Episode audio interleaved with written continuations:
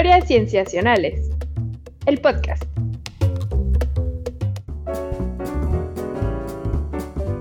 Bienvenidos a Historias Cienciacionales. Una vez más estamos grabando para ustedes para platicar de aquellos temas en ciencia en los que queremos profundizar, que nos tienen interesados.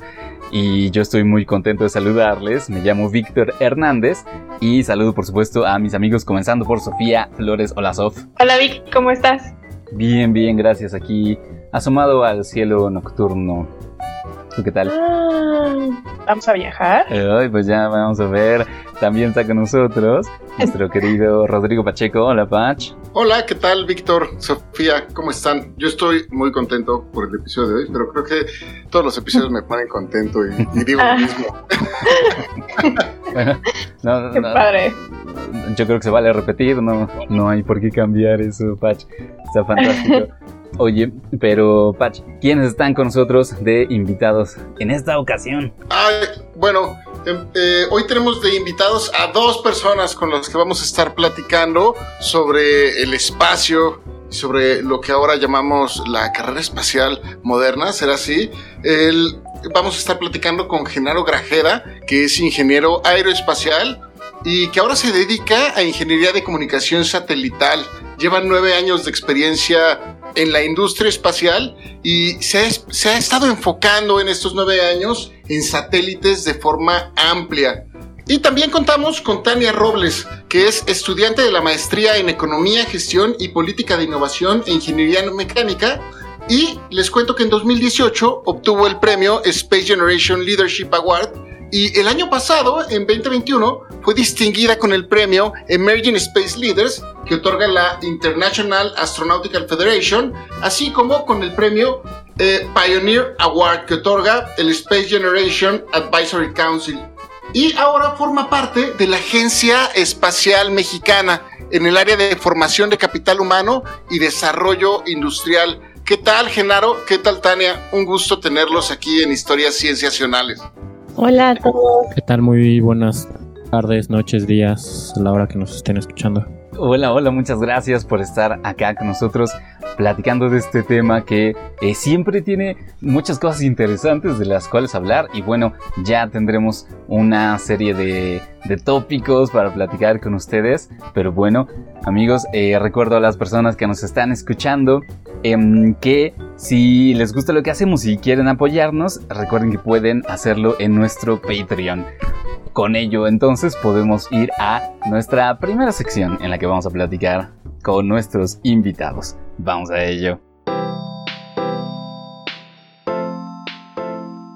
Fantástico, pues entonces estamos en esta charla eh, en la que queremos hablar de la carrera espacial, queridos Genaro y Tania. Em, pero fíjense que hay una cosa que quizá podamos eh, plantear desde el principio, que bueno, de manera histórica hemos llamado carrera espacial a ese, digamos, eh, es suceso que comenzó un poco de finales de lo- los 40 y se extendió por buena parte del siglo XX en el que eh, las dos potencias mundiales eh, involucradas en la Guerra Fría pues efectivamente tenían esta carrera espacial, ¿no? O sea, eh, había mucho que estaba en juego geopolíticamente hablando, tecnológicamente hablando.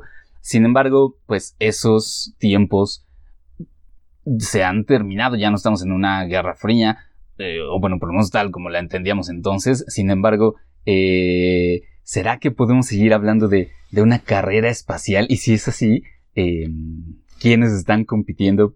¿Y cuál, y cuál es la competencia, no? ¿Cuál, cuál es la, la meta que está en vista? Em, esa es la primera pregunta que queremos hacerles. Pues adelantándome un poco a quizá lo que diga Tania desde una eh, perspectiva eh, quizá un poco más, más joven. Mm, Eh, la carrera espacial, pues sí, como, como lo decías, más bien fue parte de un tema eh, armamentista eh, para pues ver quién tenía el, el- el cohete más capaz, el más grande, el que podía lograr hacer algo diferente. Y pues eh, definitivamente eh, es complejo en su momento cuando se hace el análisis histórico decir que alguien ganó en particular, eh, aunque los Estados Unidos sí llegaron a tener eh, humanos en la Luna primero que la Unión Soviética, pues la Unión Soviética hizo todo antes, ¿no? Este primer lanzamiento, primer satélite, primer este robot en llegar a la Luna, primer robot en llegar a Venus, etcétera, etcétera. Es complicado, ¿no? si, si, los Estados Unidos la finalizan eh, de alguna forma, ¿no? Eh, con, sus, con sus saberes, ¿no? Eh, desde luego que el, momento menos, menos cúspide, pero no menos importante es cuando sucede cuando este eh, una cápsula Apolo y una Soyuz se juntan por primera vez en, este, en órbita, ¿no? Y, se estrechan la mano astronautas y cosmonautas. Entonces, mm. eh, es, como un momento muy, muy, muy clave eh, esto pensando hacia atrás. se detuvo, no, no, necesariamente, ¿no? cuando vemos hoy en día los proyectos en conjunto, como la Estación Espacial Internacional, eh, pues es más como un tema de eh, cooperación eh, con calma, donde en otras cosas políticas y, económicas los países, sobre todo en específico China, digo no China, Rusia, Rusia y Estados Unidos no se eh, no se llevan tan, tan, tan bien en, temas espaciales, pues ha existido una cooperación limitada, si bien lo podríamos decir. Eh, yo creo que sigue existiendo un poco por ahí el tema de, una carrera eh, armamentista espacial, ¿no? Hoy, en día, quizá lo podemos platicar después, todavía existe mucho este tema no en la estación espacial, pero sí con otras cosas que se ven. Pero eh, sigue, sigue existiendo esta competencia, sigue existiendo esta eh, falsa amistad en el espacio. Pero dejaré que Tania eh, entre un poco en, lo que ella ve como este tema de, la carrera espacial, hacia atrás y hacia ahora. Y esa, eso resume mucho esa falsa amistad en el espacio, ¿no? Pero yo la diría falsa amistad tecnológica y pues eh, respecto, sí, la carrera espacial pues existe, pero ha ido cambiando, ha ido evolucionando con diferentes fines, iniciando sí, obviamente por una carrera armamentista, pero pues que tenía que ver sobre todo con una dominación y con temas geopolíticos de orgullo nacionalista y demás, y que pues tenían mucho que ver con cómo estaban eh, las situaciones macro de cada uno de los países, los contextos políticos, formas de gobierno y demás que se daban en ese momento, ¿no? Em, la carrera espacial era para qué nación era era la mejor, qué nación, qué, pero no nada más como qué países, eh, como dos entes separados, sino qué forma de gobierno era eh, la que estaba dominando. Eh, el capitalismo puro o la parte soviética, todo lo contrario al capitalismo? ¿Cuál era la mejor y qué es lo que nos estaba acercando más eh, al desarrollo tecnológico? Hoy día vemos que ha evolucionado y ya no se trata más bien eh, de sistemas políticos y de formas de economía, sino más bien la carrera espacial está dividida en una carrera es para ganar algo, ¿no? Es decir, es una competencia donde se busca llegar y cumplir un objetivo o ganar algo. Si antes querían ganar mi forma es mejor, mi forma de gobierno, ahora que se quiere ganar, se quiere ganar que se entiende ahora que el espacio ahora es, eh, digamos, dominio de combate. Deja un dominio de un espacio. El espacio, aunque suene raro, el espacio es un espacio, es un recurso es un sitio donde se puede aprovechar y generar derrama económica em, al por mayor, como a partir de, servicios satelitales, servicios de aplicación eh, de satélites, justamente como todo lo que trabaja Genaro. Eh, la carrera espacial ahora se trata de quién es em, capaz de aprovechar de mejor manera el espacio, pero ya no ahora son dos países, ahora se trata del sector privado. ¿Por qué? Porque el sector privado eh, lo platicaremos más adelante, el sector privado, digamos que no sobrepasó al gobierno, eh, pero ahora sí digamos que está a la par y cada uno de los dos jala hacia arriba, hacia ambos, hacia distintos lados, pero em, son ahora los entes principales, los entes centrales de esta competencia de quién va a ganar y todo bajo eh, beneficios económicos. Ahora vemos un ecosistema bien diverso, como ustedes comentan. Están los entes privados, pero también está, eh, estamos viendo una especialización de parte de distintas agencias espaciales y como ustedes dicen, hay una marcada diferencia tecnológica y no solo tecnológica, sino de presupuestos y cada una de estas agencias al parecer busca algunos objetivos similares. Pareciera que los objetivos similares pueden llegar a ser la Luna o Marte, eh, o, pero también persiguen tecnología y cumplir, como, como Tania lo menciona, como empezar a cubrir huequitos que se requieren en el espacio. Es el caso de la Agencia Espacial Europea o incluso, bueno, algunos países también como India están intentándolo, China. Eh, y en este sentido, Tania, eh, teniéndote aquí en el, en el, en este episodio, pues nos encantaría que nos contaras qué hace la Agencia Espacial Mexicana. Claro, bueno, pues la Agencia Espacial Mexicana Desafortunadamente no es muy conocida en el país.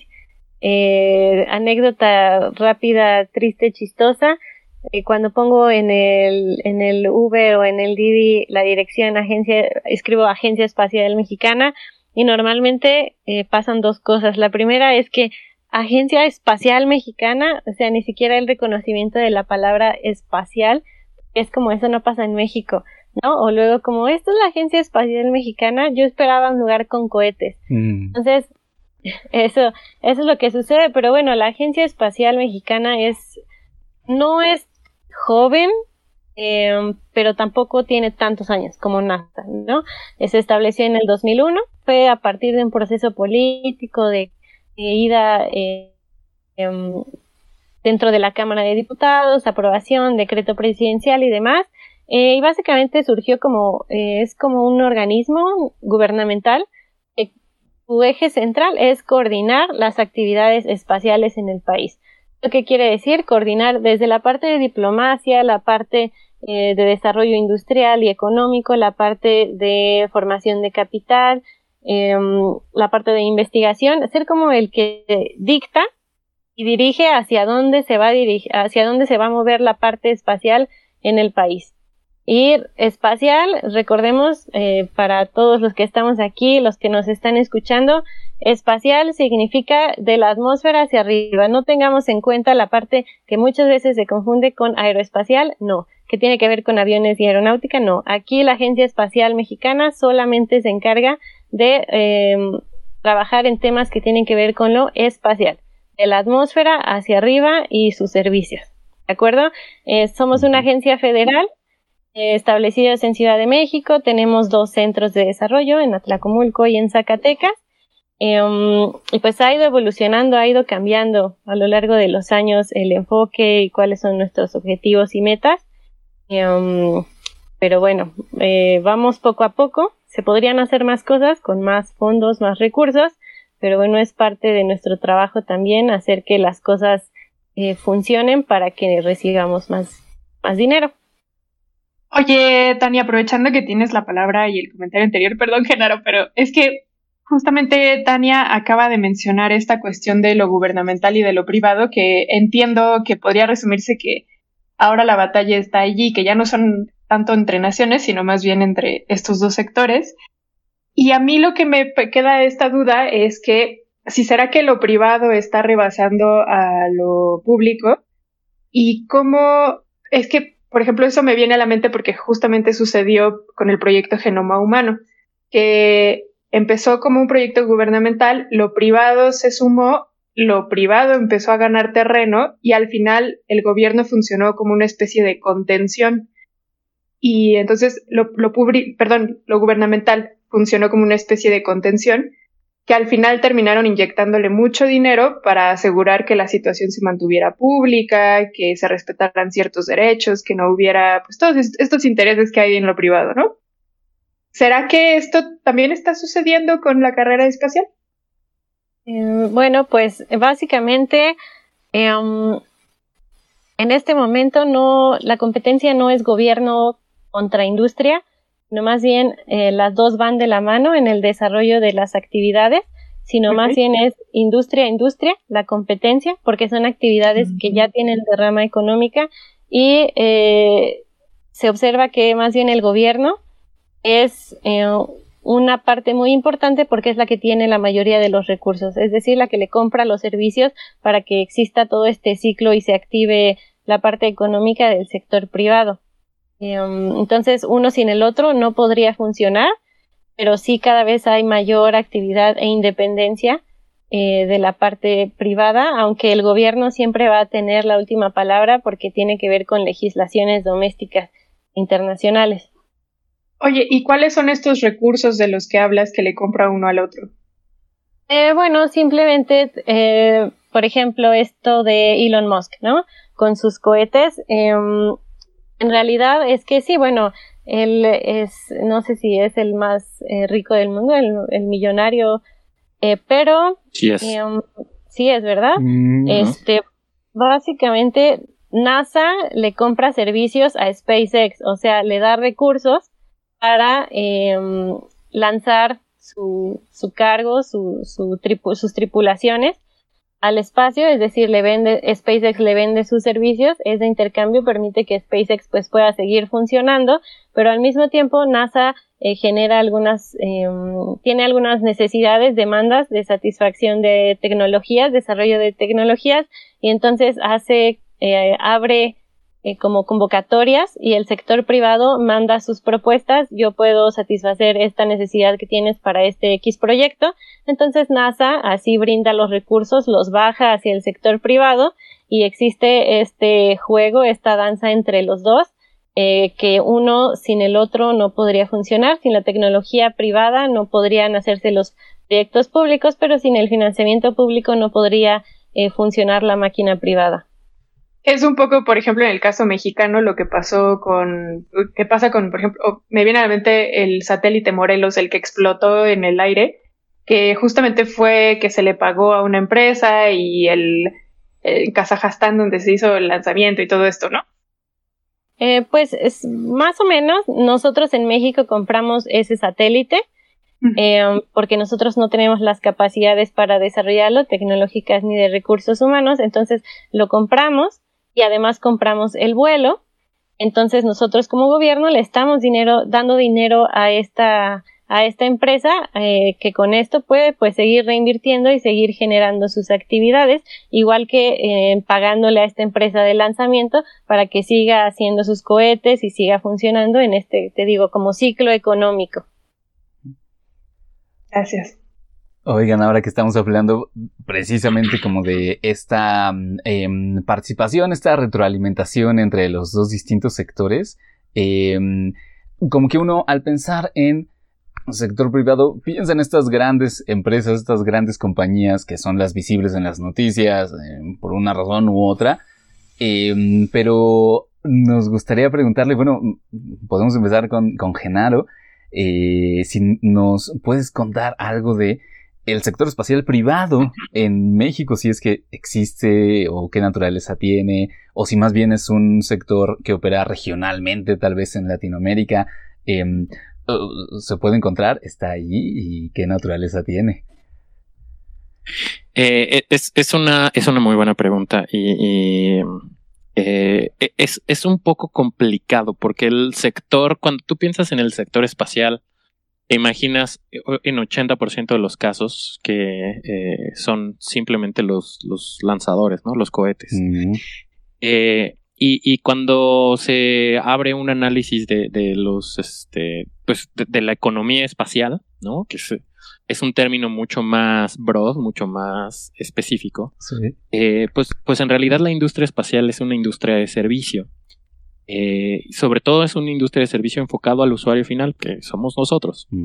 Eh, entonces, en Latinoamérica, cuando pensamos en el mercado de consumo, eh, pues, podemos ver que hay, pues sí, pequeñas empresas que utilizan y explotan, por ejemplo, el segmento satelital. ¿no? no son sus satélites, son satélites de un tercero, pero, pero utilizan los satélites pues, que pueden ser nacionales o internacionales para ofrecer un servicio local, ¿no? Como lo son en, su caso Eh, casos muy tangibles aquí en México, eh, Altan, redes, ¿no? que, tiene su, su MVNO.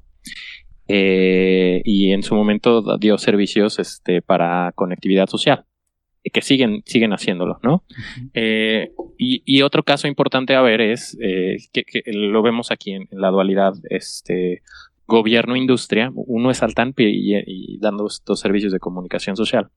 Y el otro es FE Internet para Todos, que, hace también uso de tecnología satelital para dar comunicación a través de terceros, a través de empresas que utilizan y explotan el segmento satelital, eh, que son empresas que tienen sus este, papeles todos completos con la Secretaría de Comunicaciones y Transportes para explotar eh, los, los, este, pues, los megahertz ¿no? que, aterrizan en México eh, y que tienen además licencias de valor agregado. Entonces es, un proceso sumamente complicado el, tema de, dar eh, telecomunicaciones eh, a través del satélite.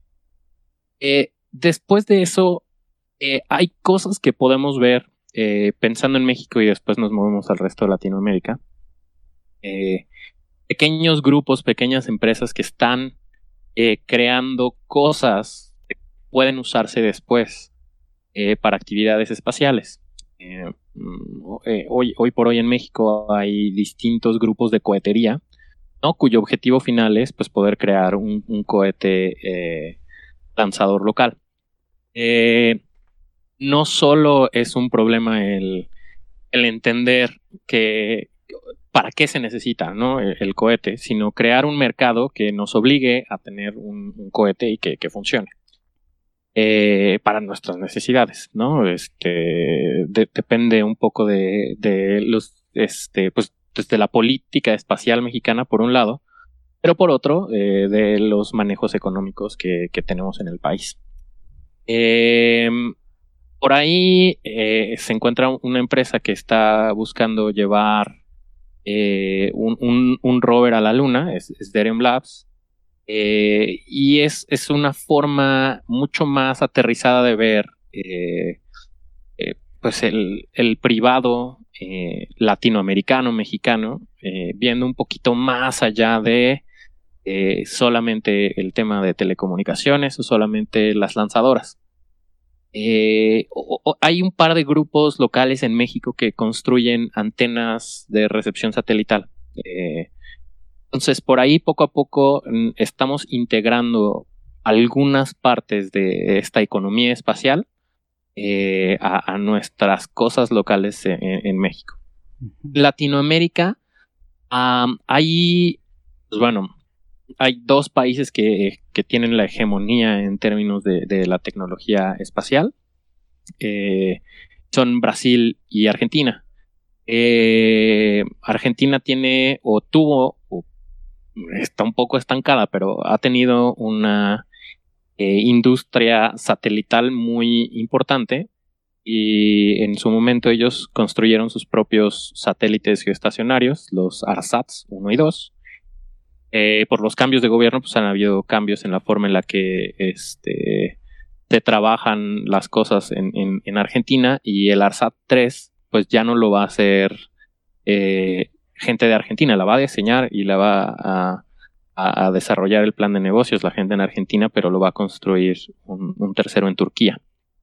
Eh, pero Argentina es un caso interesante a, observar porque ellos, habiendo logrado esta independencia espacial, ¿no? Que ellos pueden construir sus propios satélites, pues se han relegado un poco.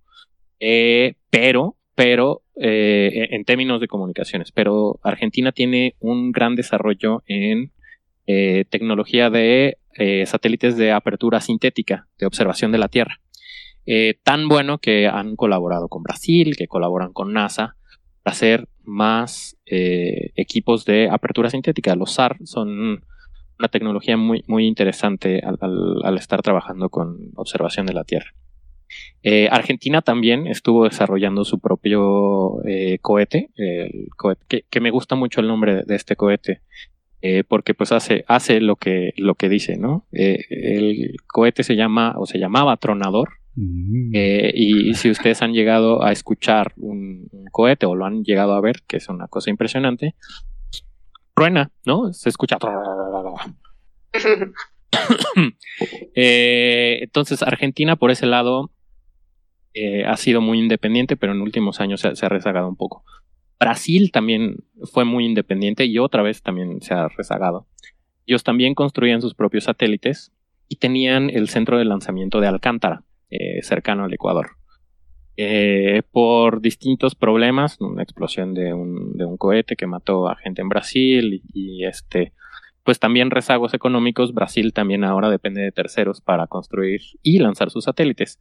Sin embargo, eh, algo que pocos saben es que eh, Brasil ha decidido rentar Alcántara para hacer lanzamientos desde, desde ese lugar. Eh, en específico, SpaceX ha demostrado cierto interés por utilizar Alcántara para hacer sus lanzamientos.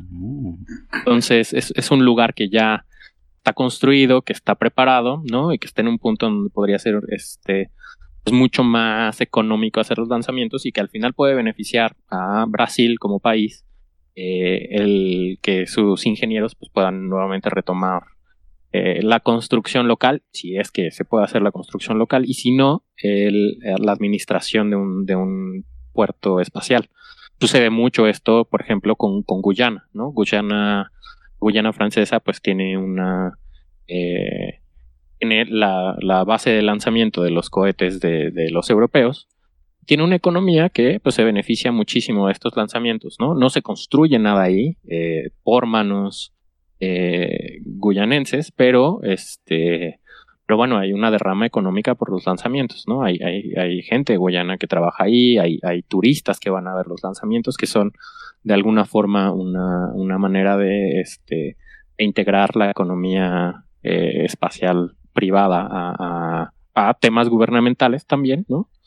Eh, y, finalmente hay otros pequeños desarrolladores o desarrollos este, en, la región, ¿no? Está la Agencia Espacial de Colombia que eh, activamente trata de buscar nuevos servicios y nuevas aplicaciones para, eh, para que en Colombia tengan aplicaciones espaciales. Está la Agencia Civil Espacial del Ecuador, que ahora construye y vende componentes para satélites pequeños.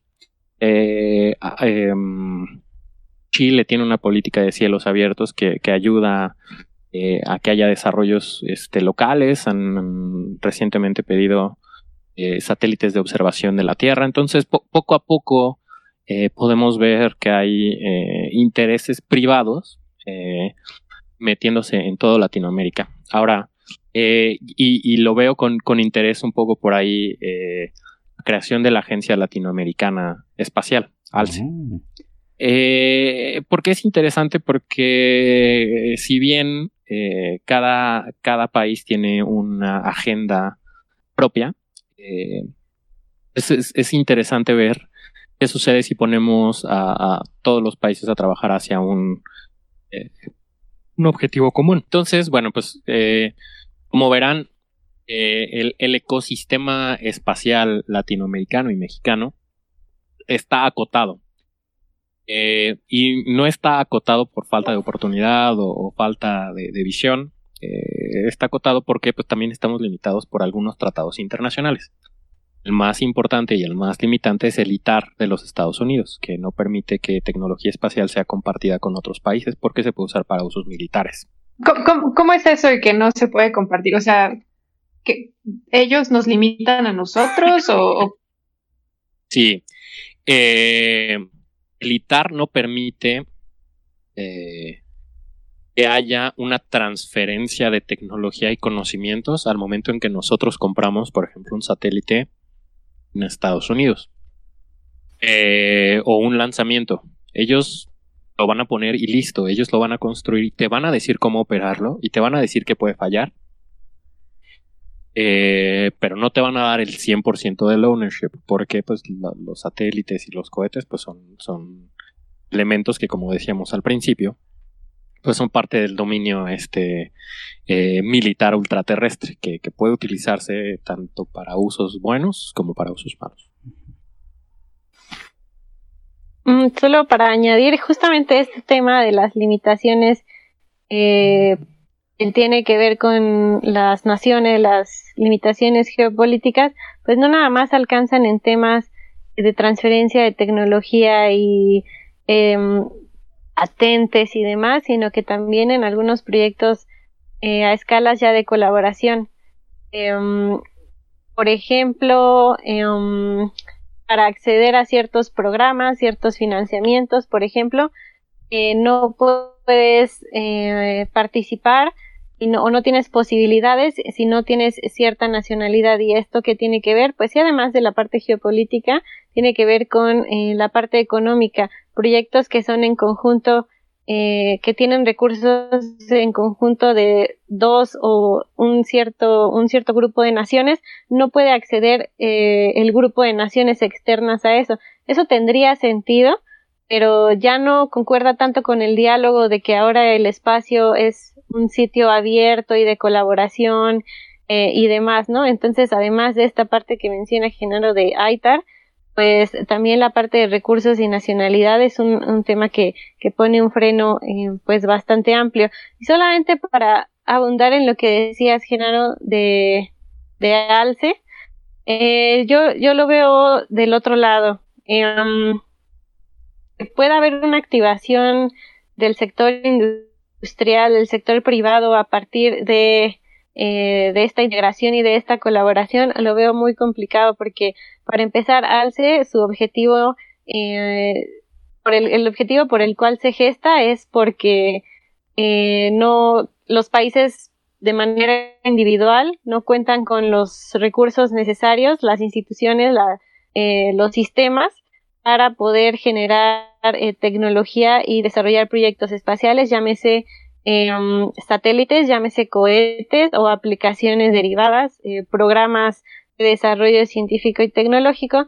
Entonces, ¿qué hacen? Justo, o sea, en palabras de Ebrard, ¿no? Decía como, imagínense que tenemos una bolsita de dinero, eh, pero entonces si juntamos varias bolsitas, pues ya tenemos una bolsita más grande, ¿no? Entonces el tema por el cual nos estamos uniendo es económico y, tengo muy presente en un investigador en una conferencia respecto a era eh, comercio internacional mencionaba que la razón por la cual se, se dio la Unión Europea es porque buscaban un consenso político, ¿no? Entonces ahí podía haber un diálogo cuando se trata de política es mucho más fácil que cuando se trata de por dinero. Cuando es por dinero, hasta viéndolo en, en situaciones micro, siempre se da ahí como un, una situación de eh, un poco, no digamos hostil, pero como complicada, ¿no? Compleja.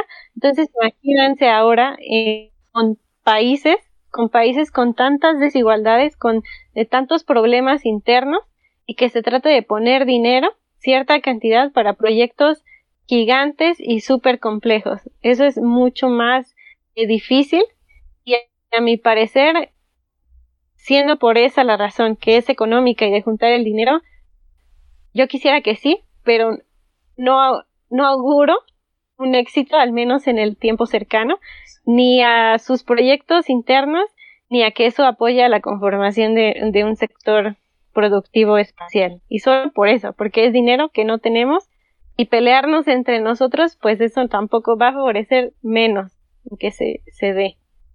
Oye, Tania, precisamente el, el, rol de la Agencia Espacial en este nuevo proyecto latinoamericano será entonces eh, compartir el poco dinero que tiene o habrá algo más?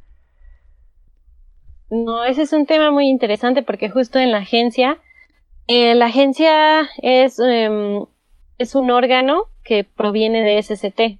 Entonces, em, nosotros nos alineamos a lo que dice comunicaciones, transportes e infraestructura ahora, ¿no? Mm. Pero este proyecto de ALCE en realidad es un proyecto que se da a partir de la Agencia Mexicana de Cooperación Internacional, AMEXID, em, para el desarrollo y de la Secretaría Secretaría de Relaciones Exteriores. Entonces, aquí la duda que todos dentro de la agencia tenemos es, ok, una agencia, tenemos Agencia Espacial Mexicana con súper poquito dinero, cada vez menos.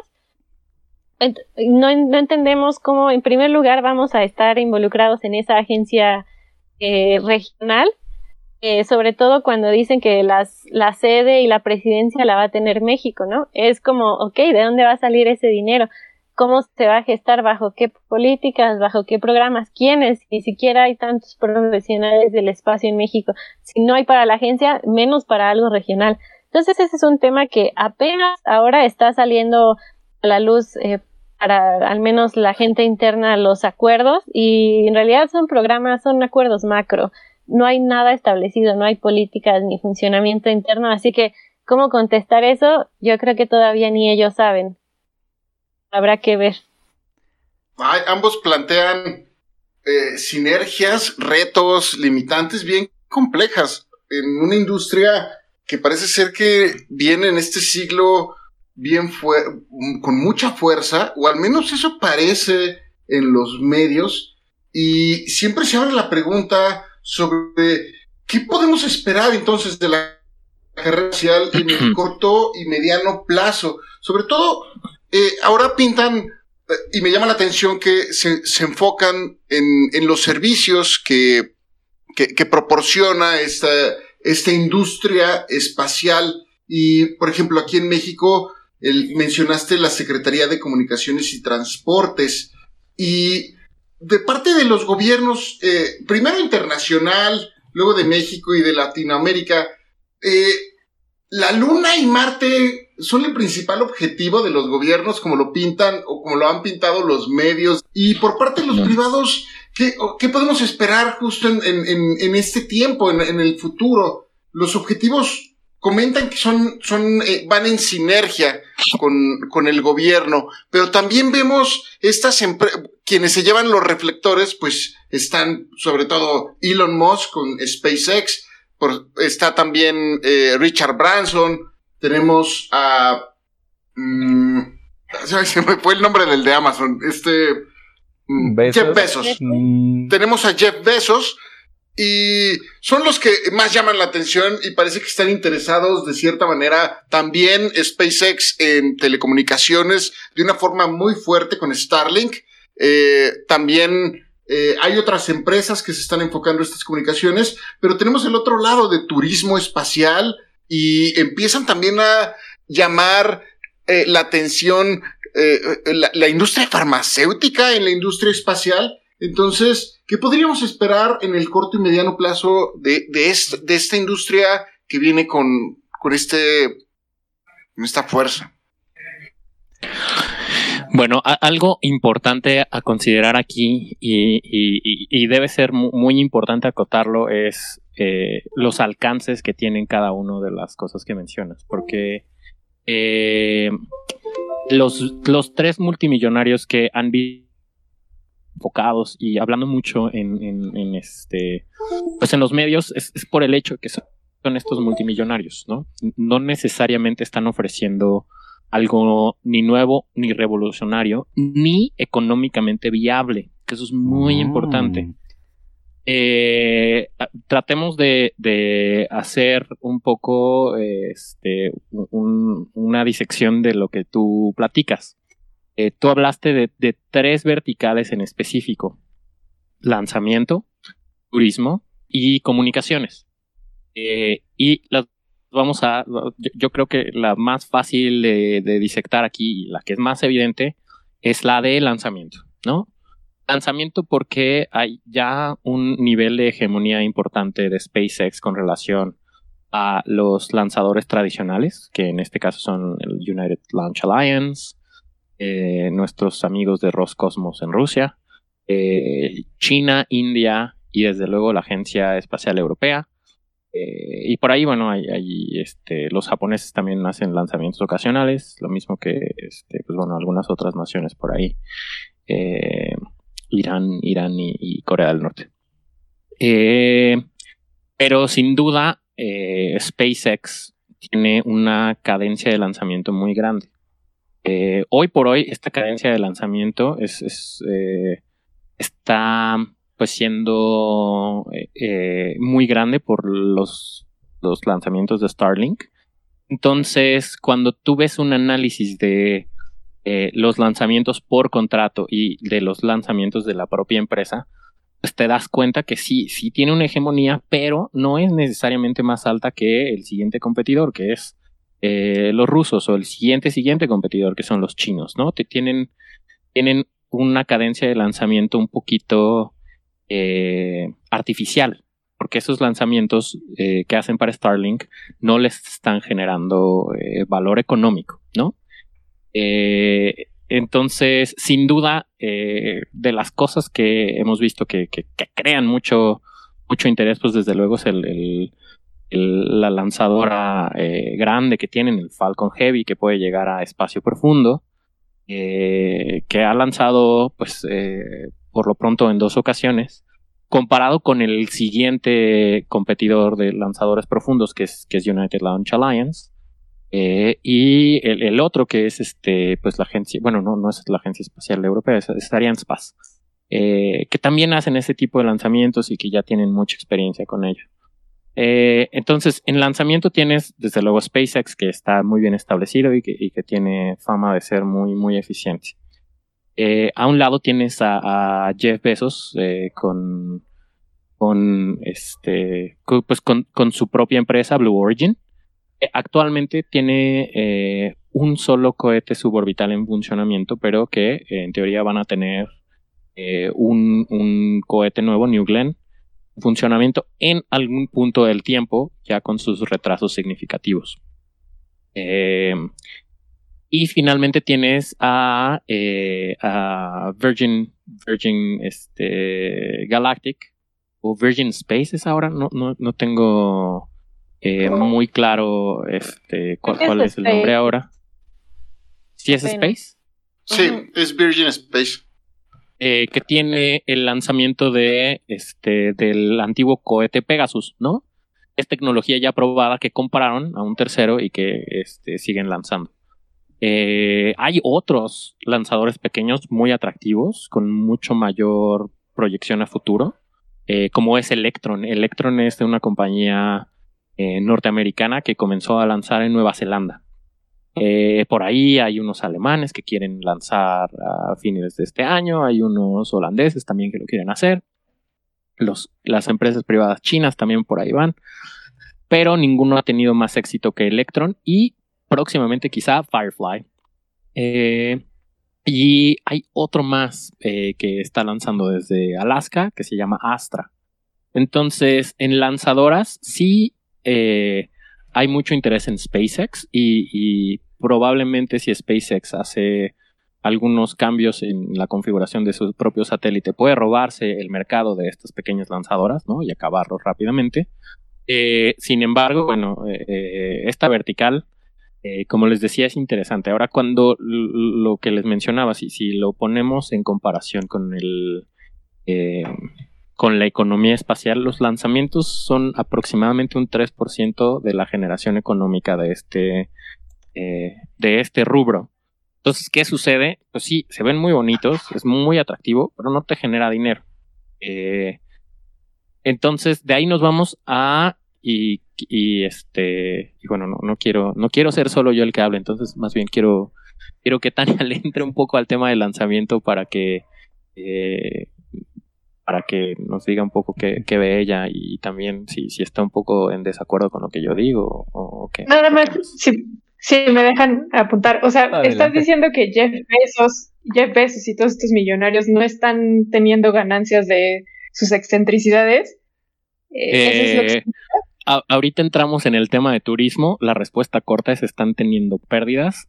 SpaceX no te puedo decir porque no tienen eh, sus finanzas públicas, pero con Starlink y sus este, con sus números de operación pudieran estar en números relativamente rojos. Pero es ricos, ah, ellos, sí, sí. ellos sí se pueden dar ese lujo, ¿no? O sea, un país no se podría dar ese lujo. Sí, sí, es, es otra, es, es, otra, otra forma de pensar. Sí, no, no se va a ir a la bancarrota, a la bancarrota Elon, no se va a ir a la bancarrota Branson ni, ni Besos, pero sus empresas, pues sí, ¿no? Y no van a estar fondeando un monstruo por siempre. y ya nada más como apunte si es Virgin Galactic. Pero es que está Virgin Galactic para turismo y está para lanzamientos y no, y no sé si es Virgin. Ah, ok. Bueno, muchas gracias por el apunte. Ahora sí, Tania, discúlpame, te interrumpí. Bien, no te preocupes. Eh, yo estoy de acuerdo con Genaro y para mí sí son excentricidades. Eh, de manera muy popular se ve que eh, son los cohetes, ¿no? Cohetes reutilizables, estos de SpaceX, los de Blue Origin, este, estos vuelos suborbitales que están haciendo eh, este año, ¿no? O, los últimos el año pasado. meses, semanas, no sé, del año pasado, ajá. Sí, es cierto, ya estamos en 2022. Eh, em, o sea, generan muchísimo, muchísimo la atención. Para mí esas acciones son acciones más de marketing que solamente buscan dirigir hacia, hacia la persona, hacia este millonario. Y este millonario al mismo tiempo manejarlo para dirigirlo eh, de manera eh, secundaria, pero que tiene que, que jala más hacia sus, sus cohetes, ¿no? Estos vehículos de lanzamiento y, ay, sí, el acceso al espacio y es tecnología nueva y Em, somos sustentables, no sé qué, pero en realidad es que estos, todos estos millonarios, todos están metidos en, el área de las comunicaciones eh, y la parte de satelital, porque reconocen, saben que ese es el campo, y si ves em, la gráfica de la economía espacial, como decía Genaro, lanzamientos no es nada, nada, nada. En realidad casi todo está en el segmento satelital, desde la parte eh, de servicios, la parte de operación, de construcción y demás, eh, casi todo está en la parte de satelital y que tiene que ver con comunicaciones. Si quieres tú ahonda más en eso, Genaro, yo quisiera más bien contar o platicar este después sobre el papel o el interés del gobierno, si sí está enfocado a, a la Luna y a Marte o solamente aquí a la Tierra y por qué. Muy bien, me, parece, me parece muy bien. Y por, cierto, nada más para aclarar, es Virgin, Virgin Orbit, eh, la que tiene el Launcher One y Cosmic Girl. Eh, que entonces ah, tienen dos, dos, unidades de negocio, eh, la de turismo y la de y la de lanzadoras. Eh, entonces, vamos a, la siguiente vertical, ¿no? Que también es fácil de, de disectar, que es la del turismo. la del turismo es una excentricidad absoluta. Y por cierto, yo, yo esperaría que al inicio de, de este, este podcast este, por ahí digan que va a ser el podcast que va a infuriar a los este, fans de, Elon Musk, porque seguro esperarían que habláramos bonito de él, pero no, pero no. Entonces, no, está bien. Si se están, en, Si se están no será la primera vez. Búsquenme en Twitter con arroba astrog y nos vamos a romper la madre. Ah. No, no, sé si puedo decir malas noticias. No sé si puedo decir malas palabras. Sí, sí, échale, échale. Si, es contra ellos, sí. Sí, exacto, contra ellos sí. Nos, nos vemos afuera de Metro Nativita. Ay, imagínate ahí en los muscales esperándote. Este. Ok, no, este. Entonces, el turismo espacial es una excentricidad, sí. Eh, pero la aviación era una excentricidad hace 100 años también. Mm. Eh, y el viaje en barco era una excentricidad hace muchos años atrás también. Entonces. Interesante comparación. Claro. E-, es una excentricidad porque en un principio este tipo de cosas solo están abiertas a los súper ricos, ¿no? Eh, y mientras más lanzamientos, eh, esta industria es elástica y por lo tanto a más lanzamientos va a bajar el precio. No. Esta es una industria para súper ricos. ¿Y qué pasó con los precios de este eh, cuando se lanzó eh, eh, la cápsula, la New Shepard de, de, Besos, subieron de precio. ¿Por qué? Porque es marketing, porque la gente dice, ah, es que una vez que me lancen y pase la línea de Carman, voy a ser un astronauta. No. Sí te van a dar este, alitas de astronauta hasta este diciembre, ¿no? Pero no, o sea, lo haces por el, por el lujo, por el prestigio, por decir, yo estuve ahí, y, está súper padre, ¿no? Si, si lo hiciste por, por, este, por mérito propio y te subieron por alguna razón, como a Shatner, como a este, como a, ahí se me olvidó el nombre, eh, como a Wally Funk y, a todos los demás, es, algo increíble. Si lo haces por pagar tu boleto, también es increíble, ¿no? Qué bueno que tengas la lana para gastar este, 300 mil dólares en un boleto para algo que te va a durar 30 segundos, ¿no? 3 minutos, 5 minutos. Ahora, que podría haber una disrupción en la forma en la que nos movemos. no sé, también pensamos eso con el Concorde. Era un lujo y era una cosa extraña.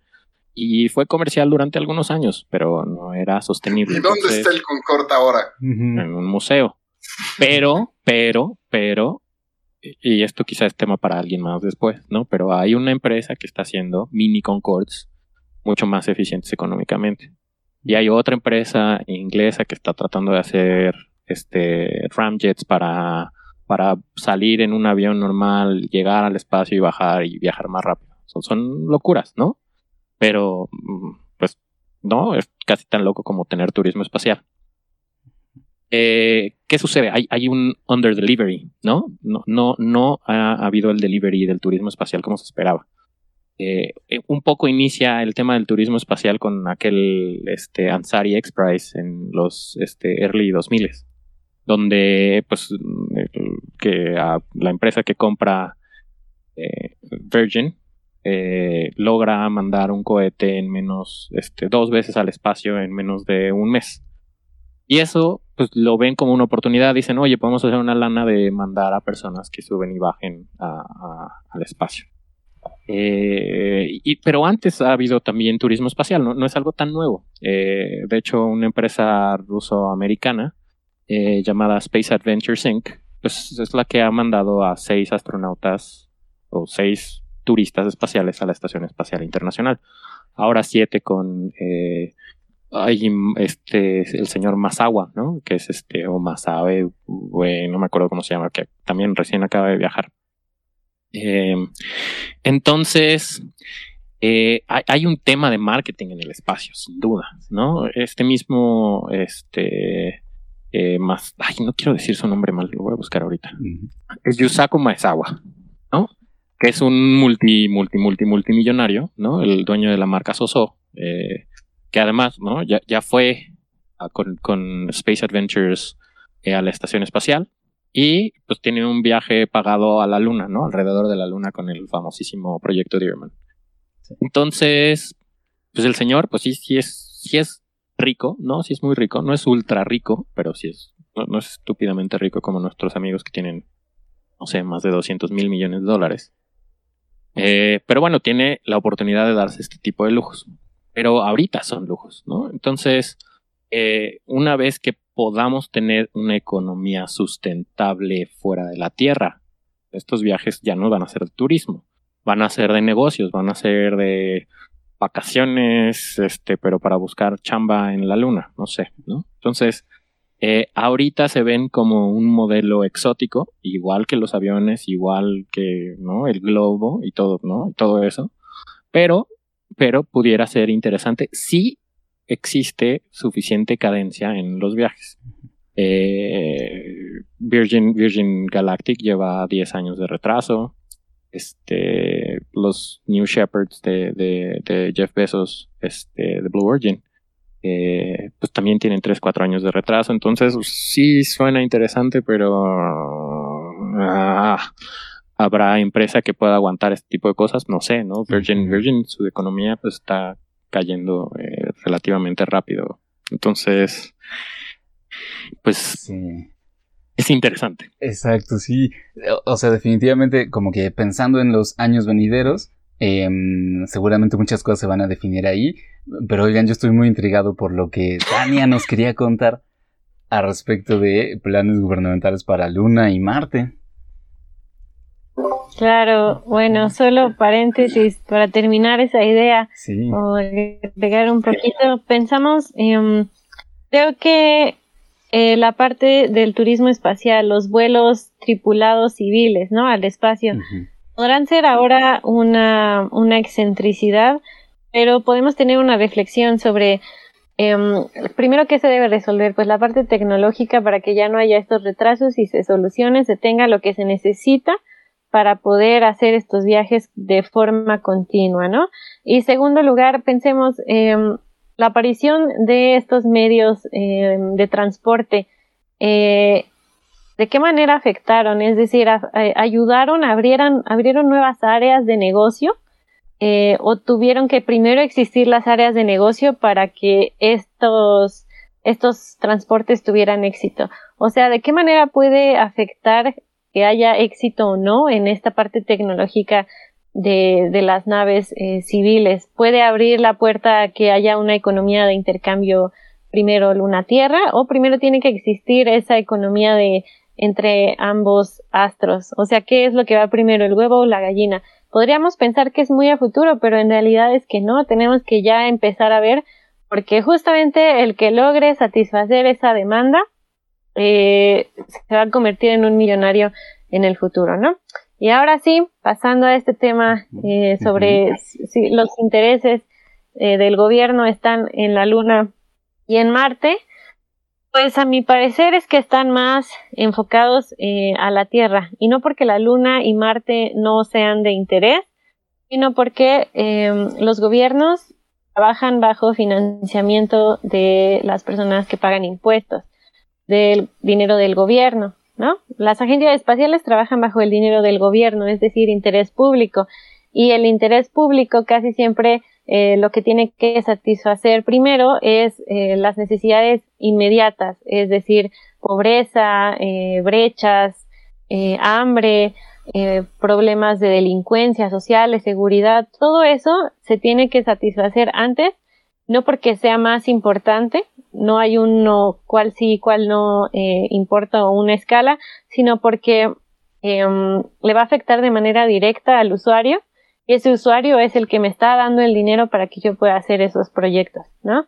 Entonces eso significa que más bien las agencias espaciales se enfocan más en eh, aplicaciones espaciales, por ejemplo, eh, tener eh, satélites de observación de la Tierra o aprovechar esa información, estas imágenes de la Tierra para aplicaciones de meteorología, planificación urbana, em, de forestales, por ejemplo, eh, vigilancia, seguridad, eh, todas estas cosas que me afectan a mí como ciudadano día con día. A mí me afecta más eso al momento, al, al día de hoy, que la investigación que en 10 años está, que, está realizando alguien en un laboratorio y que en 10 años va a traer eh, beneficios económicos, ¿no? Pero a mí al momento que yo estoy pagando hoy me afecta más que me estés dando servicios y me digas eh, o con satélites de comunicaciones me ayudes con el GPS y yo sepa eh, dónde estoy o la parte logística, ¿no?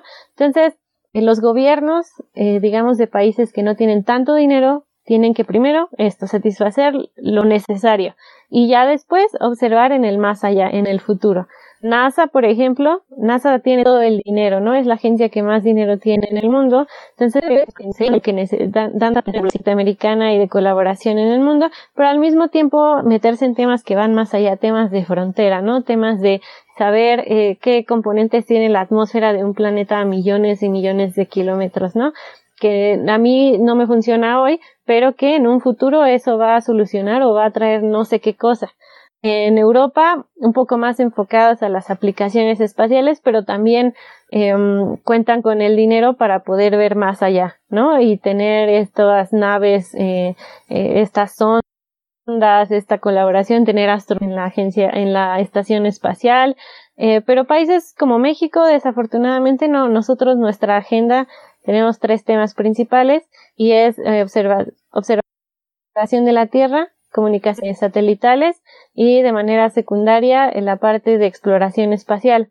Eh, exploración espacial dirigiéndonos un poco más a la parte, eh, no un poco más, de, manera completa, a la parte lunar y que más bien tiene que ver con esfuerzos eh, aislados dentro del país por algunas empresas como esta que decía Genaro de Labs o investigaciones eh, que se, se, hacen en la UNAM, ¿no? Pero la agencia, sus, sus dos áreas que más están concentradas ahora, observación y comunicaciones, ¿para qué? Satisfacer las necesidades sociales, pero eso también, aparte de que tiene que ver con, eh, que es porque es con dinero público, es porque las agencias espaciales siguen las agendas de política pública nacional del gobierno del turno. Y Justamente por eso México en este momento y desde que inició se tiene que estar eh, alineando a em, los planes nacionales de desarrollo. Así funciona en todo el mundo, en las agencias espaciales, y es por eso que son eh, o las agencias gigantes y con mucho dinero o las empresas privadas las que están mirando y están avanzando más hacia la parte de, la Luna y de Marte. Tania, nos pintas, tanto Genaro como tú, nos pintan una, un panorama bastante amplio, en realidad, de... A mí me queda, me sorprende lo, en realidad, lo poco que sabía de este ecosistema que realmente es muy complejo. Y esperemos que poco a poco se vaya eh, difundiendo de qué trata esa carrera espacial. Y frecuentemente, para terminar, ustedes han estado comentando los beneficios y las distintas limitantes y las eh, vaya, el, los distintos elementos que componen eh, la industria espacial.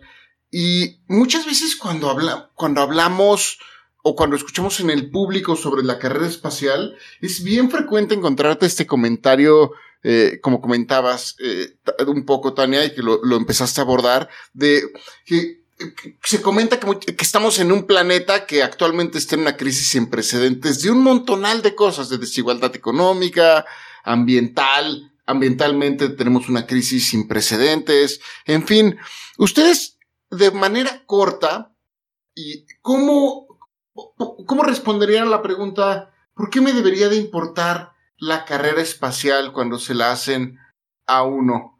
Eh, Tania, ¿tú, ¿tú qué responderías a esta pregunta? Pues yo respondería que más que carrera espacial, ¿por qué debería de interesarme el desarrollo de ciencia, tecnología e innovación espacial?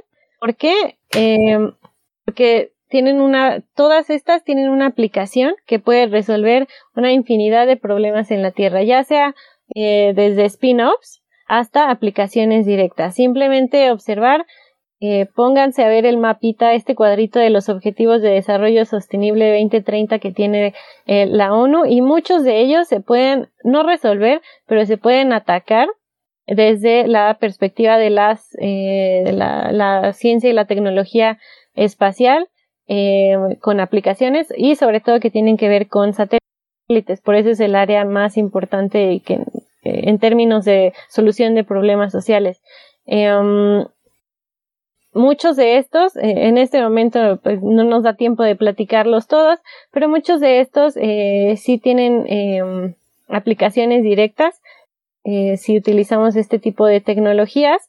Em, además que eh, ¿Cómo estamos eh, grabando esto? Simplemente eh, um, a través de Internet, ¿no? Y muchas veces el Internet en ciertas regiones lo utilizamos como ah, pues a través de tecnología satelital, a través de satélites. Entonces simplemente no podríamos tener la vida que tenemos, la forma de vida, desarrollar las actividades que hacemos día con día, todos y cada una de las personas en la Tierra, si no tuviéramos tecnología eh, espacial detrás de nosotros. Solamente por eso, porque diariamente la utilizamos. Por eso debería de interesarme y em, como ciudadano impulsar que la agenda política contenga estos temas y como gobierno interesarme y entender qué aplicaciones y cómo puedo aprovecharlas para mí, em, para, mi, pues mi país, mi, mi región. Muchas gracias, Tania. Genaro. Eh, eh, estoy, pues sí, como, como lo comenta Tania, muy, muy, muy de acuerdo en, el tema de, de, los beneficios que existen al, tener la tecnología espacial. Eh, es, es, muy importante no caer en el la salida fácil de decir que hay muchos problemas en la Tierra y, por qué eh, se gasta dinero en, este, en el espacio cuando se podría gastar en la Tierra. Eh, sin duda es, una pregunta muy, muy hecha, pero lo mismo podríamos decir por qué se gasta mucho dinero en los estadios, por qué se gasta mucho dinero en el deporte, por qué se gasta dinero en lo que se nos ocurra. Eh, la, la, respuesta es no, no porque se gaste todo el dinero en una, en una eh, razón noble está arreglando el problema, sino que, bueno, hay que, hay que ver los problemas de raíz. Y el satélite y el espacio en general eh, atacan estos problemas de raíz. De entrada, eh, podemos platicar, como decía Tania, de, de la brecha digital, de, de las este, la falta de comunicación que existen en algunos lugares y que gracias a la tecnología especial, espacial se puede lograr. Eh, en específico, eh, las telecomunicaciones han logrado que lugares que antes no estaban conectados ya estuvieran, ya estén ahora conectados, ¿no? Y uno de los objetivos de Altan y, y CFE Internet para Todos es que al menos 94% de la población de México esté conectada. Eh, hay otros beneficios que quizá no son tan son tan claros para todos, pero, pero existen. Eh, y por ejemplo lo podemos ver en los satélites del clima que nos ayudan a identificar cuando hay un huracán, cuándo va a haber un huracán y qué, qué camino va a tomar. Y al mismo tiempo también los satélites de observación de la Tierra que nos permiten eh, analizar el estado actual de nuestro planeta, entender cómo ha mejorado o no la capa de ozono, eh, la deforestación y también pues si hay algún tipo de problema en, el agua que estamos tomando, todo eso se puede analizar. Eh, la tierra, eh, los impactos de los temblores para salvar vidas. Eh, por ahí es importante pensar a futuro. Si bien las cosas que hacemos aquí en la Tierra tienen, tienen un impacto en el planeta, lo que hacemos en el espacio también lo tiene. Y eh, un 70% de la economía espacial pues está asociada eh, a los beneficios que obtenemos del, satélite. Cuando comenzamos a ver más allá del planeta y vemos que hay recursos en la Luna, en Júpiter, en los asteroides, eh, podemos cuestionar un poco y bueno, ¿qué, qué, va a pasar? ¿no? vamos a tener una economía fuera del planeta, ¿no? Trans, transorbital, ¿no? Va a ser una economía en donde la Luna y la Tierra generen, generen este eh, trade. Marte y la Tierra habrá colonias mineras en otro lado. Nos falta aquí que sobra afuera. es un ejercicio un poco eh, de ver lo que sucedió cuando comenzaron a venir eh, a América, ¿no? Este, los, pues, los europeos, ¿no? Eh, y no, no, no debemos ver el tema de ir al espacio, colonizarlo, porque la palabra colonizar es una que debemos quitar de nuestro, de nuestro, de nuestro hablar, sino eh, es, es, un poco el, el, poder extender la frontera más allá de, la Tierra y, y, analizar, pues, sin duda, eh, qué beneficios adicionales podemos tener aquí en el planeta que se hagan en el espacio. Y por ahí eh, se ha pensado en la explotación de ciertos recursos que son dañinos para la Tierra, llevar la manufactura ¿no? de ciertos componentes al espacio, eh, buscar litio, buscar otros minerales pesados que no hay aquí. Entonces, aunque durante toda esta conversación hemos sonado un poquito más con los pies en la Tierra, eh, literalmente.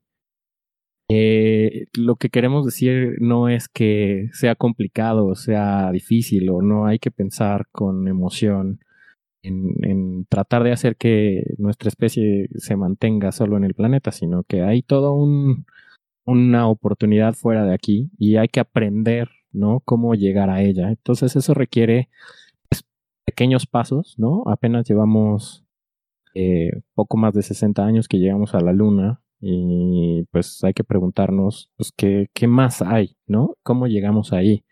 ¿Qué retos tecnológicos y económicos hay? Porque al final del día, pues tecnológicamente hablando podemos hacerlo, pero económicamente hablando tiene algún sentido, ¿no? ¿Qué beneficio tiene regresar a la Luna? Y social, y social, ¿no? Este, eh, sin duda hay, hay cosas que preguntarse. Eh, hoy por hoy hay algunas empresas que están tratando de ver eh, qué hacer con estaciones espaciales privadas, ¿no? Creo que es un primer paso muy atractivo. Hay privados que quieren llevar rovers a la luna para llevar paquetes o llevar distintos tipos de, eh, de misiones que pueden ser no solo de una nación, sino de múltiples. Pero al mismo tiempo hay que crear la infraestructura en, Marte para poder comunicarse con la Tierra en la Luna, en Marte, en a donde vayamos. Entonces, eh, hay muchos retos, hay muchas oportunidades. Entonces, más allá de que Tania y yo sonemos un poco más eh, sombríos en la forma en la que vemos la economía espacial, quizá menos fanboys, es importante considerar que estas personas que inician como fanboys, que inician viendo los cohetes y emocionándose, tienen la oportunidad de ser parte de esta economía espacial y darse cuenta que pues, no solo son cohetes, ni no solo son millonarios tratando de ir a, fuera del planeta, sino que hay toda, todo un factor social y todo un factor económico que hay que evaluar para que una vez que tratemos y comencemos a hacerlo, pues la respuesta sea la adecuada. Porque si 15 años de poner nuestra primera base lunar vemos que no genera un valor económico y estamos como en una misión como en la Antártida, en donde vamos a hacer solo ciencia, pues deja de ser atractivo. Tiene que generar algo económico para que más gente vaya y para que al final pues subsista, porque a querer o sin ganas, en los años en los que nos encontramos hoy en día, no genera dinero, no genera atención. Podemos pensar en rápido, podemos pensar en cuando se eh, empezó la movilización Europa hacia América, ¿por qué se hacía? Pues por el comercio, ¿no?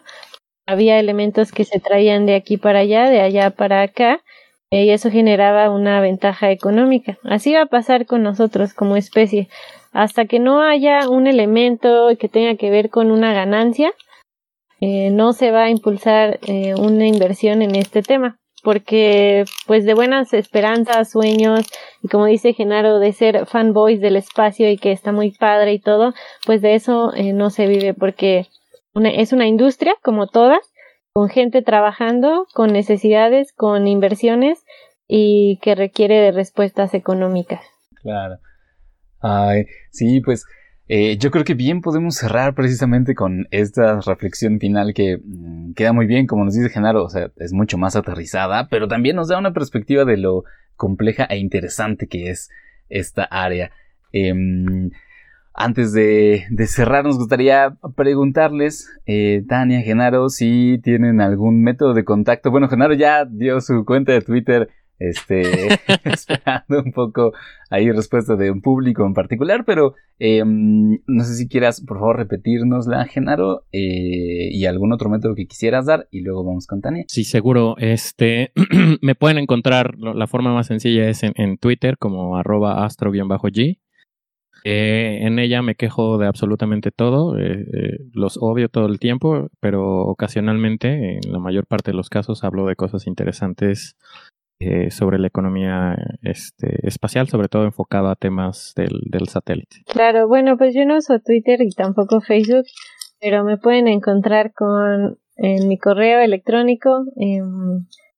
cualquier duda, comentario, pregunta, siempre me gusta pues platicar con las personas eh, les gustan estos temas o que les gustaría saber en dónde encontrar más información, siempre estoy abierta a esa parte de, de apoyar en, en, difundir más material. Y pues mi correo eh, pues pueden escribirme al, al, de la agencia que es robles eh, punto tania con i latina arroba aem punto gov punto mx fantástico muchas gracias.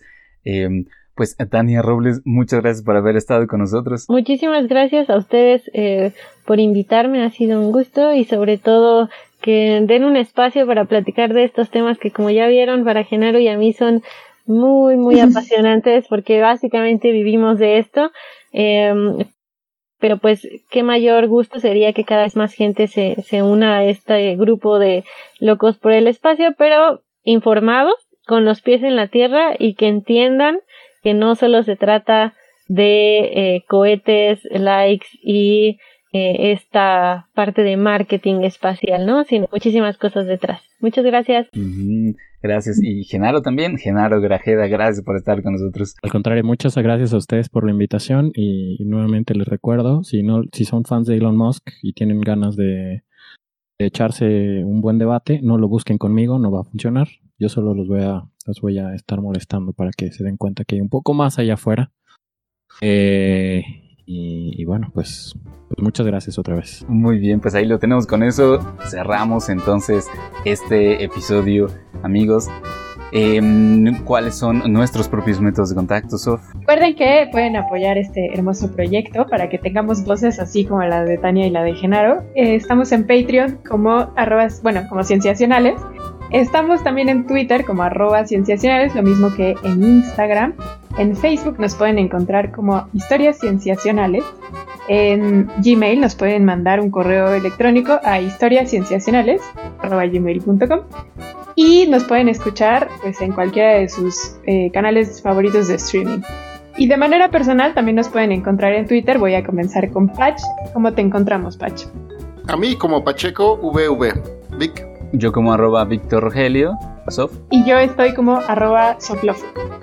Hasta pronto.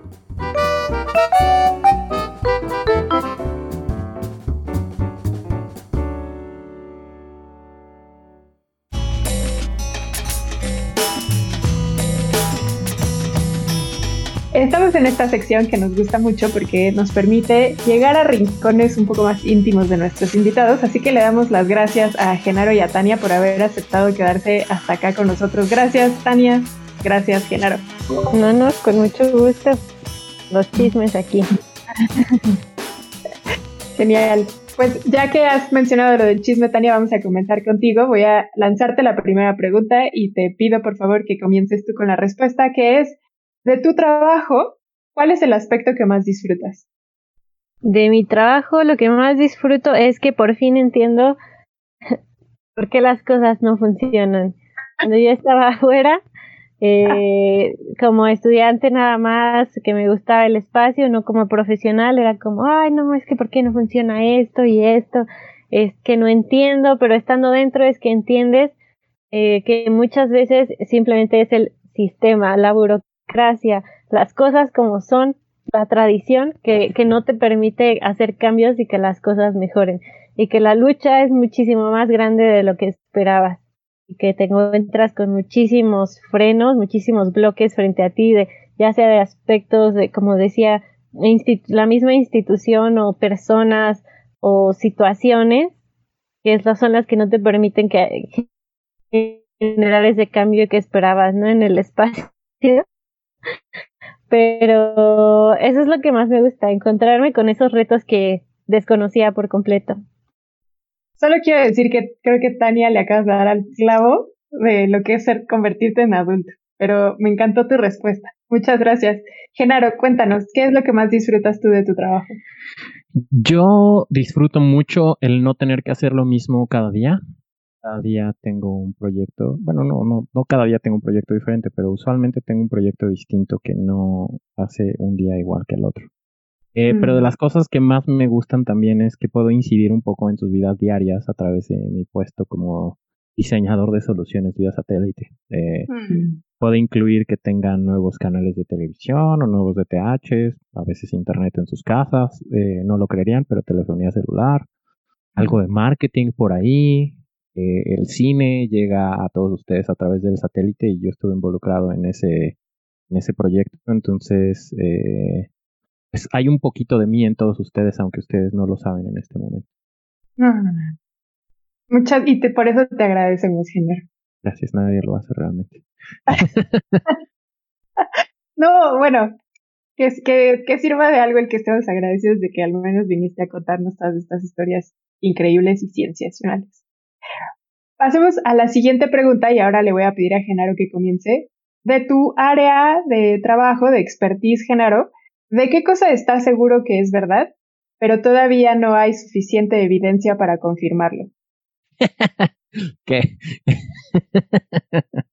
Perdón, me, río porque tengo todavía mucha gente que dice que las cosas en las que trabajo no, no son reales, pero... eh, a ver, no, a ver, repíteme la pregunta, es ¿qué, qué estoy seguro que existe, pero, pero qué?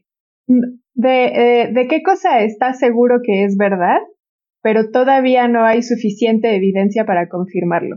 Eh, hielos, es que esto es más de telecomunicaciones, así que no, no puedo decir algo, no, no, no hay una barbarie de cosas que no estamos seguros que pero ah, digamos algo loco, que el monstruo del lago Ness existe. Eh, estoy seguro que existe, pero pero mis satélites no han podido encontrarlo, pero lo encontrarán. Ay, yo también tengo que aceptar que me pertenezco al mismo grupo que tú. En fin. Bien, bien. Somos legión. Tania, cuéntanos, ¿tú de qué estás segura que es verdad, pero no hay suficiente evidencia para corroborarlo? Ay, general, mis respuestas suenan bien aburridas y bien académicas junto a las tuyas, pero yo estoy eh, segura, pero no hay evidencia todavía de que em, México puede ser un actor importante en la comercialización en el sector privado espacial, em, pero no hay evidencia que todavía todavía que pueda comprobarlo. Esperamos que pues nuestras acciones, nuestros programas y políticas que generemos en la agencia o de actores individuales, emprendedores puedan cambiar y que pues en un futuro cercano eh, la evidencia muestre lo contrario y México de verdad ya esté siendo activo y no solamente un usuario o sentado o siendo fanático del espacio. Ni siquiera nombre, nombre de la empresa a la que represento, que no puedo decir su nombre, pero pido por favor que veas nuestras finanzas públicas y te des cuenta que somos un actor preponderante en la economía mexicana. Muchas gracias. Era lo que iba a decir. Ni siquiera estos movimientos que está teniendo el gobierno lo ves como, aunque sea un esbozo de algo que podría llegar a ser algún día, Tania. No por los siguientes dos años. Ah, muy bien. los siguientes. Está muy bien. Perfecto. Pasemos a la siguiente pregunta y ahora le voy a pedir a Tania que sea quien comience. En tu área también de trabajo, de expertise, Tania, ¿cuál crees que va a ser el gran próximo, la gran próxima aportación o el gran próximo paso que se dé? Pues no trabajo de manera profesional, pero sí voluntaria en la parte em, de em, eh, como cadenas de valor eh, ya no solamente dentro de la Tierra, sino sistema Tierra a, la Luna. Y eh, pues a mi parecer es un gran, más que hallazgo, una, un gran, eh, ¿cómo podríamos decirlo? o, o mm, propuesta. Una gran propuesta, y que se va, que espero, yo creo que se va a confirmar, es que pueda haber formas de traducir las industrias terrestres de aprovechar las condiciones espaciales de microgravedad, falta de, em, de, atmósfera, de, de, estas temperaturas que se tienen en la Luna y que de alguna manera podemos tomar todo eso y meterlo para las industrias, no sé, metalurgia, eh, manufactura, algo que tenemos aquí en la Tierra, aprovechar cómo se comporta la Luna, lo que nos brinda y a partir de eso generar este, como digo todo, en todo este podcast, este intercambio económico que ahora sí nos impulse y nos haga que, que surja pues un sistema Tierra-Luna y funcional, no solamente de buenos deseos. Mm, genial. Gracias. ¿Y tú, Genaro? Pues uh, yo, yo, creo que eh, eh, mientras estamos eh, hablando nosotros ahorita, eh, hay una cantidad de nuevas formas de comunicarse vía satélite muy interesantes. Hay unas que son ahorita de órbita baja que estamos probando con empresas de nombres que no diré. pero además de estas empresas, ¿no? Que tienen mucho marketing, hay, hay otras tantas que están probando eh, hacer la comunicación más eficiente con satélites más pequeños, por lo cual la cadencia de lanzamiento puede ser mucho más, este, más rápida, eh, los tiempos de construcción mucho, mucho más eficientes y al mismo tiempo el uso del espectro también sea mucho más eficiente. Mm. Eh, hay nuevas tecnologías de,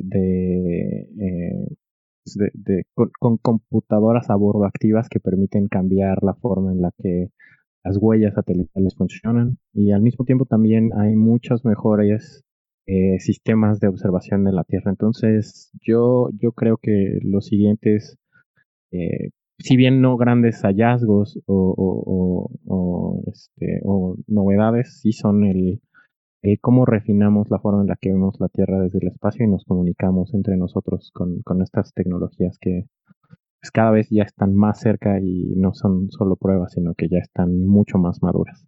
Mm. Genial. Pues está, está muy bueno eh, que nos vislumbren ese futuro. Pasemos a la siguiente pregunta, que es, y voy a comenzar ahora con Genaro, si tuvieras acceso a una cantidad ilimitada de recursos, aquí no sé si lo quieras contestar como tú o tú como representante de tu empresa, pero bueno, lo dejo a su criterio. ¿Qué proyecto de, trabajo harías? ¿Qué propuesta harías? Ilimitado, pues no, ilimitado, coloniz, digo, no colonizarlo, no, pero dijimos que colonizar, ¿no?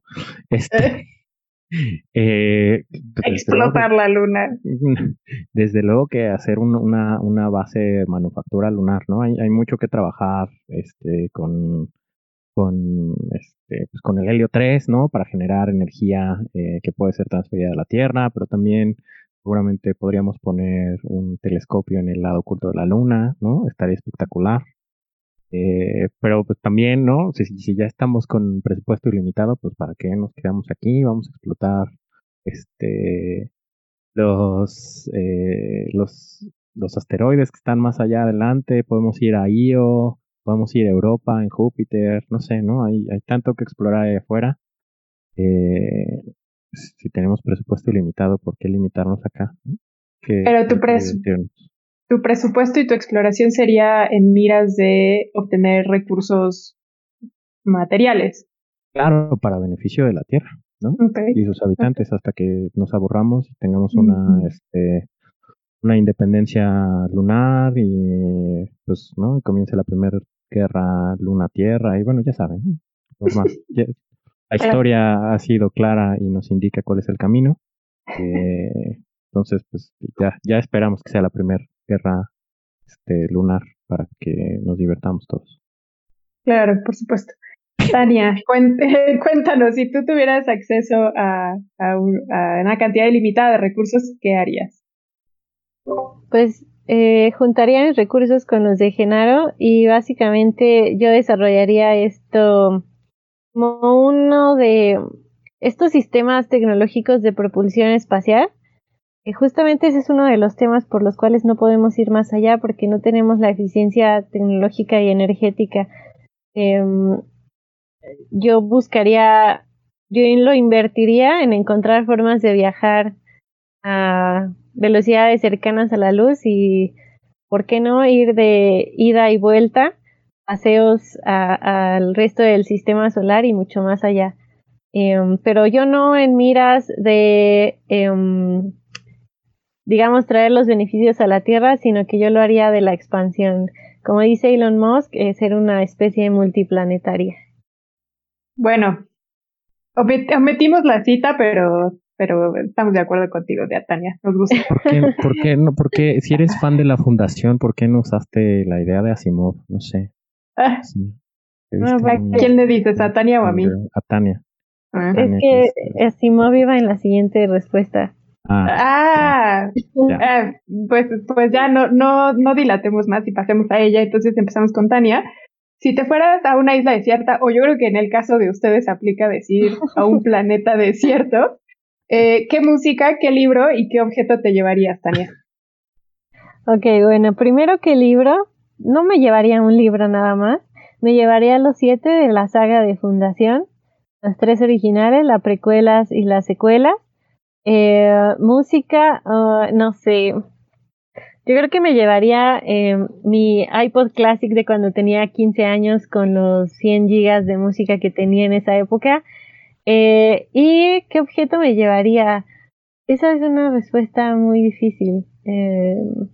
no podría ser como mejor a alguien, como mis perros. O sea, ¿Qué van a vivir? Pues mira, no sé, pero, estaríamos juntas. este, no, ¿qué objeto no? No se me ocurre ninguno. Yo podría vivir con estos libros que básicamente son como es una parte muy importante de este gusto por el espacio. Pues mi música no podría estar sin ella y objeto no le doy tanta importancia a eso, sino más bien pues a, a mis mascotas, ¿no? Que son muy muy cercanas a mí. Aunque tal vez paréntesis de libros también sería la, la saga de la guía del viajero intergaláctico. Por favor, por favor, esa era nos vamos, nos vamos a ir contigo entonces, Tania, así nos vamos, aceptamos. Genial. Y Genaro, te damos a ti la palabra. ¿Qué, qué objeto, qué música y qué libro te llevarías? Eh, yo, yo, yo este, voy a darle un quemón a Tania, porque en realidad Tania no quiso decir que su banda favorita son los Blenders. Me llevaría el vinilo de los Blenders. El naranja, el naranja. Sí, el nuevo. No, el, Bueno, el viejo, no, para, no, no para que tan seas nuevo. hipster. Para que seas hipster. La primera versión que salió. No Es-. Eh, libro, bueno, mi libro favorito es La Guía del Viajero Intergaláctico. De hecho, tengo el Don't Panic tatuado en mi, en mi, este, en mi mano derecha, en mi brazo derecho. Entonces, Mm. cada que, cada que entro en pánico, este, le pongo el dedo encima y ya no veo el Don't, solo veo el Panic. Eh, pero sí, yo me llevaría la serie, las, las, los primeros cuatro libros, porque el quinto y el sexto están muy deprimentes, porque mientras estaba ya entrando en fases terminales de cáncer, Douglas Adams comenzó a escribir un poquito más oscuro. Entonces, esos, esos no los Ah, mira. queremos. Ese dato es, bueno, al menos yo no lo sabía. Y sí, sí, sí, si vas ya hacia los últimos libros, ya es como que muy, ya no es el humor británico que tienen los primeros, las primeras dos entregas, ya se vuelve un poquito más oscuro. Era, era lo que te iba a decir. A mí, en, per- perdón, ya estoy metiendo en mi cuchara, pero a mí en lo personal, los últimos dos libros no me gustan, a comparación de los tres primeros. Sí, to- totalmente de acuerdo. Eh, para mí, el restaurante al final del universo es un librazo, Mm. eh, por, por la implicación misma que tiene, ¿no? Está al final del universo, pero está al final del universo. Este hashtag hay que hacer un, un, este book club. Eh, eh, entonces, eso sería eh, el libro. Eh, de música, yo, yo creo, lo, lo de Tania de llevarse un iPod viejo, pues está cool, pero no, no, o sea, pues, pues, no sé, ¿no? O sea, yo sé que la idea es que diga solo un artista de forma, este, obsesiva, ¿no? Y a mí, si fuera mi yo del pasado, tendría una obsesión fea con Metallica, pero, pero eso fue cuando era más joven. Hoy tengo una obsesión terrible con Tudor Cinema Club, eh, que son muy, muy, muy buenos, entonces Mm. quizá me llevaría eh, a esos dos. Eh, y si me pudiera llevar un objeto, yo creo, yo creo que me llevaría eh, una computadora que ya contara todo el conocimiento que tenemos en este momento. Que eso de aprender a hacer electricidad de cero, ¿no? O construir, no creo que sea necesariamente algo que todos sepamos hacer. Mm. Este, eh, y también es una forma de dejar el conocimiento a las siguientes personas que pudieran estar. Si me voy a quedar yo solo en, en este lugar desierto, eh, entonces me llevaría este a mi taquero favorito para que pues si voy a estar solo por lo menos no nos hagamos nos estemos juntos y eh, nos hagamos tacos hasta que ya no quede no quede carne para para este sobrevivir que asumo pues sería el, el de la carne el que la proveería no entonces pues no como en los Andes nos lo comemos al taquero ¡No! Oye, ¿y la computadora que te llevarías tendría internet? Este, pues eh, le- le quitaría el tema de estar en un lugar desierto, ¿no? Pero si pudiera Mm. tener una conexión al mundo exterior, pues sí, ¿no? Porque aparte podría tener noticias de cómo está, qué es lo que está pasando y podría tener información actualizada de lo que necesite, qué tal que la forma de hacer electricidad ya no es a través de carbón, sino este, ni petróleo, sino no sé, ya hicimos este otra forma de hacer, no sé, ¿no? Sí, sí sería, sí sería bueno tener algún tipo de contacto con, con este, el exterior, aunque esté aislado. Seguir tuiteando desde allá. Sí, sobre todo si, si Elon Musk se vuelve un cyborg o algo así, pues este, pues hasta que Cyborg Elon Musk también me odie. Genial. Pues Tania, Genaro, les agradecemos mucho por haber contestado estas preguntas especiales y por supuesto en su participación en general en el episodio. Creo que le han traído no solamente mucha información valiosa, sino un, una, una calidez muy especial. Entonces, muchas gracias. Al contrario, otra vez gracias a ustedes. Gracias. Gracias, Tania.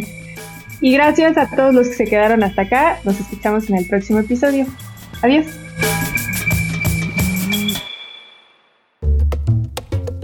Esto fue Historias Cienciacionales. El podcast